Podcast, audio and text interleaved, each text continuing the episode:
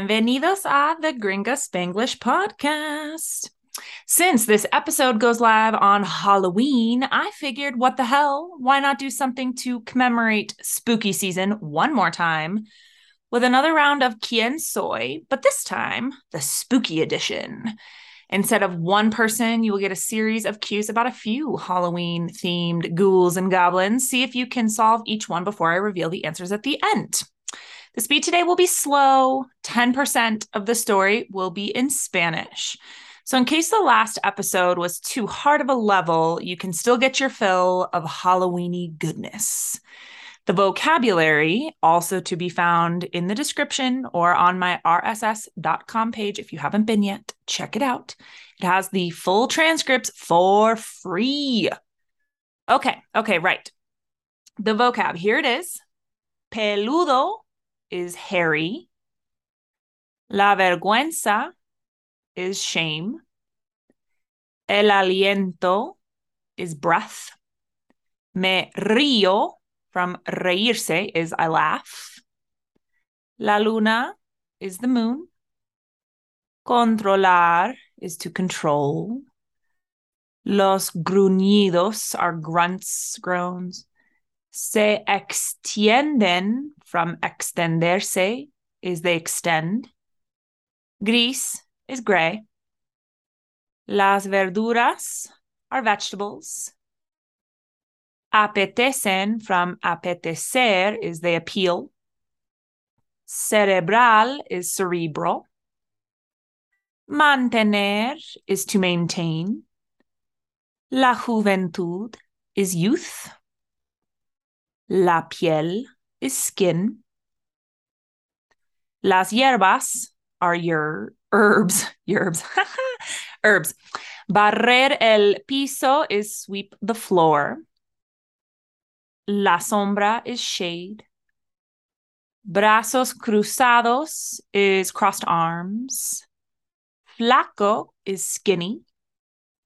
Inquieto is jittery. Desaparecidas is missing. Tal vez is maybe. Siniestra is sinister. And el atardecer is sunset. Okay, ¿quién soy? Edición espantosa. This week, in honor of Halloween, we are going to play Who Am I with fantasy beings to see if you can guess. Number one, I am peludo, and it has siempre been a point of vergüenza for me. There aren't enough hours in the day for me to shave all this mess. Adicionalmente, I have really bad aliento of putrid flesh because of what I eat. Cuando me río, I cry or I speak passionately about something. Everyone covers their ears, especially when we are under la luna. It's just, I can't controlar it. Number two. I was alive once before the evento. Because of some chemicals very fuertes and the special effects of many movies and professional makeup artists, you don't think I'm very pretty. Sometimes I make gruñidos instead of full words. La gente responds with big eyes and typically starts to walk or run in the other direction que me ofende. Without wanting to, when they leave, my arms se extienden in front of my body, like I am always driving a car or doing the first part of the Macarena. I follow my friends and strangers in this same position all the time. My skin is a little bit gris, even though I try to get sun and eat my verduras. But the veggies don't apetecen. Now I prefer something a bit more cerebral. Number three, I love plants, cooking, and reading ancient books in my free time. I am really old nowadays, but I have methods of mantener my juventud. It includes a very specific piel care routine using hierbas and tinctures. Like everyone, I do chores in the house, like barrer el piso with my method of transport. I look like a lot of people from Nueva York, they tell me, due to my clothing color choice. I have asked my gato what he thinks. He told me that it more so has to do with my brusque personality. Number four. Since the beginning of my memoria, I have been the friend at the piscina party, sat in the sombra, brazos cruzados, alone and watching the pretty girls and how they look good enough to eat. Sadly, I don't have the tanned complexion and stupidity of youth that the other teenagers have. Estoy cansado of this pale and flaco body. I'm on a new diet of grape juice or wine, but it's not the same. I am always inquieto from the sugar or borracho del vino Nothing is like the real thing. And in the frat parties, they don't see what's in my copa, so who cares? Yes, it's true that my life is much easier without the questions about all the girls desaparecidas. A común occurrence last semester before starting my dieta when I was full as a tick.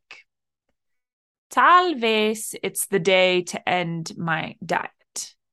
With a siniestra smile, I start to count the hours until the atardecer, when the real fiesta can begin. You got each of those? Well, if not just yet, maybe hearing the clues again for those four mystical creatures in full Spanish mode will seal the deal. Here it comes. ¿Quién soy? Edición espantosa. Esta semana, en honor de Halloween, vamos a jugar quién soy con seres de fantasía. A ver si puedes adivinar. Número uno. Soy peludo y siempre ha sido un punto de vergüenza para mí. No hay suficientes de horas en el día para mí afectar todo este lío. Adicionalmente, tengo el aliento súper mal de carne putrida por razones de lo que como. Cuando me río, lloro o hablo apasionadamente sobre algo, todos cubren sus oídos, especialmente cuando estamos bajo la luna. Es que no lo puedo controlar. Número dos. Yo era vivo una vez, pero antes del evento. Por razones de unas químicas muy fuertes, y los efectos especiales de muchas películas y maquillistas profesionales, no me ves muy bonito.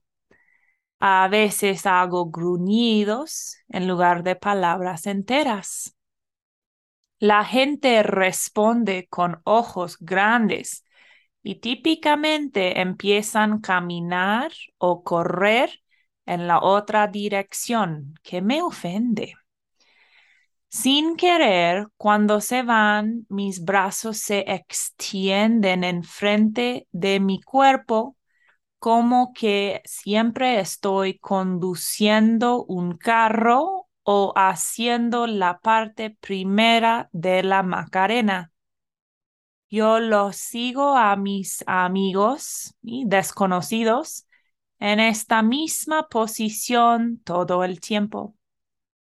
Mi piel es un poco gris, aunque trato de tomar sol y comer mis verduras.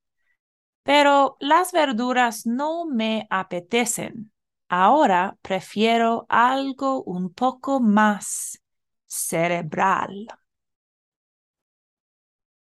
Número 3.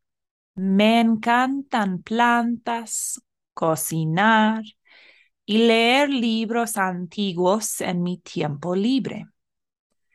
Soy muy anciana hoy en día, pero tengo métodos de mantener mi juventud.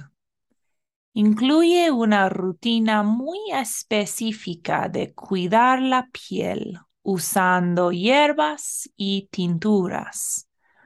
Como todos, hago los quehaceres en casa, como barrer el piso con mi método de transporte. Me parezco mucho a los de Nueva York, me dicen, debido a mi color de ropa preferida. He preguntado a mi gato lo que piensa él me dijo que tiene más que ver con mi personalidad brusque. Número 4. Desde el inicio de mi memoria, he sido el amigo en la fiesta de piscina, sentado en la sombra, brazos cruzados, solo y mirando las chicas guapas y como parecen bastante buenas como para comérselas. Tristemente, no tengo la complexión bronceada y estupidez de la juventud que los otros adolescentes tienen.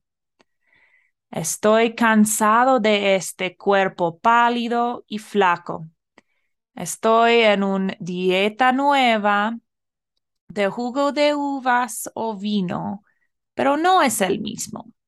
Siempre estoy inquieto del azúcar o borracho del vino.